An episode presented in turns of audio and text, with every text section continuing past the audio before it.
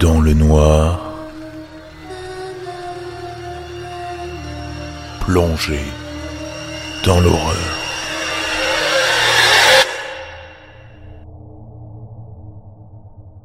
J'ai perdu mon travail le 10 mars 2020. Ce n'était pas ma faute, mais je ne pouvais pas répliquer sans faire virer un de mes collègues. Je travaillais dans un entrepôt dans le 93 et, en sortant du parking, mon collègue, qui venait de terminer son boulot, m'a renversé avec sa voiture et m'a bousillé la cheville. Comme c'était sur la propriété de l'entreprise, le signalé aurait provoqué une enquête. Et même s'il gardait son emploi, il aurait été suspendu pendant des mois, le temps de l'enquête. Comme j'étais célibataire et qu'il avait trois enfants, j'ai pas fait d'histoire. J'ai dit que j'allais bien et je suis rentré chez moi, en boitillant, avec ce que je pensais être une simple entorse.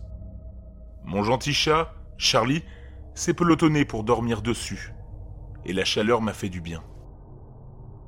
Le lendemain, j'ai constaté que ça avait empiré. Sans assurance maladie, il n'était pas question d'aller aux urgences. Alors, j'ai enveloppé ma jambe dans du ruban adhésif et j'ai boité jusqu'au train.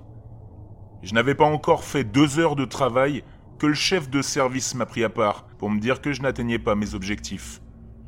Dès qu'il a vu que je boitais et que je me déplaçais lentement dans l'entrepôt, il m'a dit que j'étais viré. Je détestais ce travail, mais il payait à peine mes factures, et je ne savais pas quoi faire d'autre. J'avais déménagé à Paris pour apprendre l'histoire de l'art, et j'étais très endetté par les prêts étudiants. Je pensais travailler dans un musée, la ville en est pleine, mais il s'avère qu'il faut un master et une décennie d'expérience pour obtenir un entretien.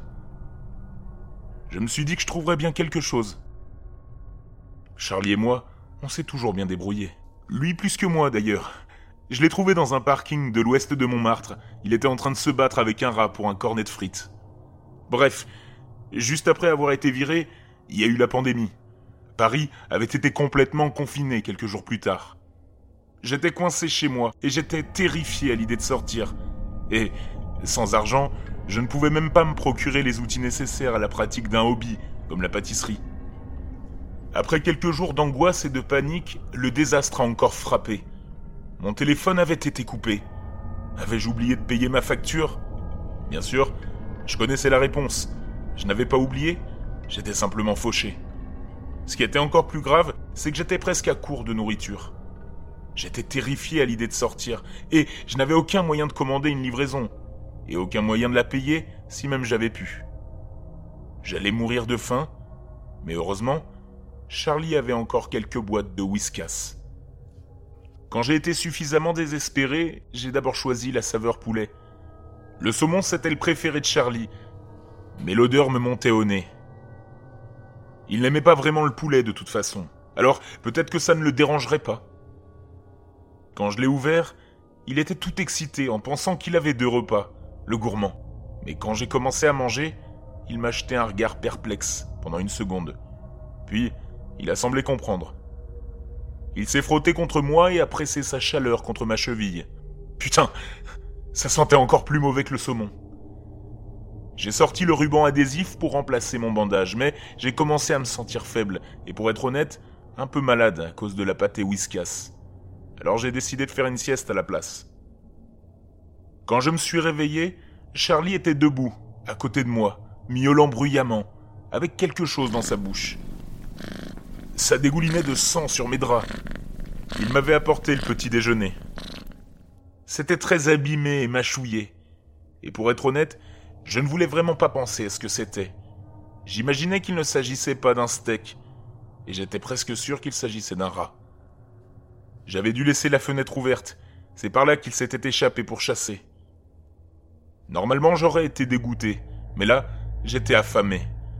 Je l'ai fait cuire dans une poêle, mais ça a commencé à fumer et à sentir mauvais. Après avoir ouvert toutes les fenêtres, j'ai réalisé que j'avais laissé la cuisinière allumée et que mon triste repas avait brûlé jusqu'à devenir un peu croustillant. J'ai goûté un bout, mais c'était pire que la pâtée. Le lendemain, il a recommencé. Je me sentais alors beaucoup plus mal. Je ne pouvais pas sortir du lit ni m'asseoir correctement et je ne savais pas comment le cuisiner sans quitter mon lit. J'entendais jouer du violon dans l'appartement d'à côté. Je me demandais si, elle aussi, mangeait des rats morts. Sans téléphone ni internet, je pensais que tout le monde en mangeait. Qui sait, la société s'était peut-être complètement effondrée.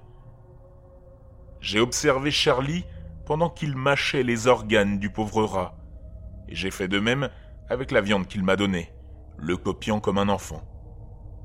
Je me sentais si malade, mais j'avais encore de l'appétit, comme si je venais de courir un marathon. Je ne me souviens pas combien de temps cela a duré. Les jours ont commencé à se confondre et j'étais à la limite du délire, avec une fièvre terrible. Je me sentais plus animal, comme transpirant abondamment la nuit et me réveillant pour ronger des boyaux de rongeurs. Mais Charlie adorait ça. Il prenait plaisir à me surveiller et il était heureux de passer toute la journée au lit. Je ne sais pas à quel moment la viande a commencé à changer, mais à un moment donné, les os sont devenus un peu plus épais. Ce n'était toujours pas un os de poulet, mais ça ne ressemblait plus à quelque chose qui pouvait provenir d'un rat. La viande aussi avait une odeur étrange. Je ne voulais pas poser de questions, mais mes soupçons se sont insinués dans mes rêves. Je me suis vu bondir sur la fenêtre de ma voisine, la déchirant membre par membre, le sang giclant sur son violon. Dans mon rêve, je lui arrachais les doigts et les orteils et revenais chez moi avec mon butin sanglant. Quand je me suis réveillé de ce rêve, j'ai commencé à vomir. Je pourrais jurer avoir vu un ongle d'orteil baigné dans le tas de vomi. Il n'y avait plus d'os après ça, juste des morceaux de viande déchiquetés avec des lambeaux de peau qui pendaient. J'étais à l'agonie et je passais d'une hallucination à l'autre. Mais je pouvais toujours manger. Il n'y en avait jamais assez. Le goût était si familier et mon corps en était avide. Quand la fièvre est enfin tombée, j'ai su que quelque chose n'allait pas du tout. La douleur du corps entier s'étant atténuée, je pouvais sentir combien la douleur empirait dans ma jambe. Mais c'était différent. Une douleur sèche. Une sensation de malaise qui remontait jusqu'à mon estomac et me disait de ne pas regarder en bas. J'ai quand même tiré les couvertures en arrière pour regarder ma jambe. Et j'ai crié. J'ai crié, crié et crié. Charlie était assis à côté de moi me fixant en se léchant les lèvres. Les ambulanciers ont dû enfoncer la porte, et le premier qui est entré s'est retourné pour vomir sur le sol.